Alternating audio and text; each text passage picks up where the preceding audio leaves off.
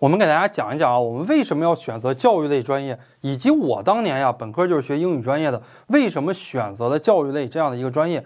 呃，第一点呢就是教育自我，第二就是教育他人，第三呢就是比较容易就业。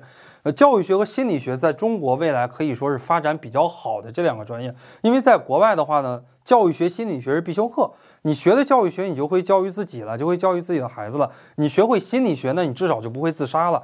而且呢，教育学的话，这两年在中国啊是非常容易就业的。如果是学的好，读了博士，进大学的机会比较多；如果学的一般，只要考上了研究生毕业，呃，最后呢，进中小学的概率其实是很大的。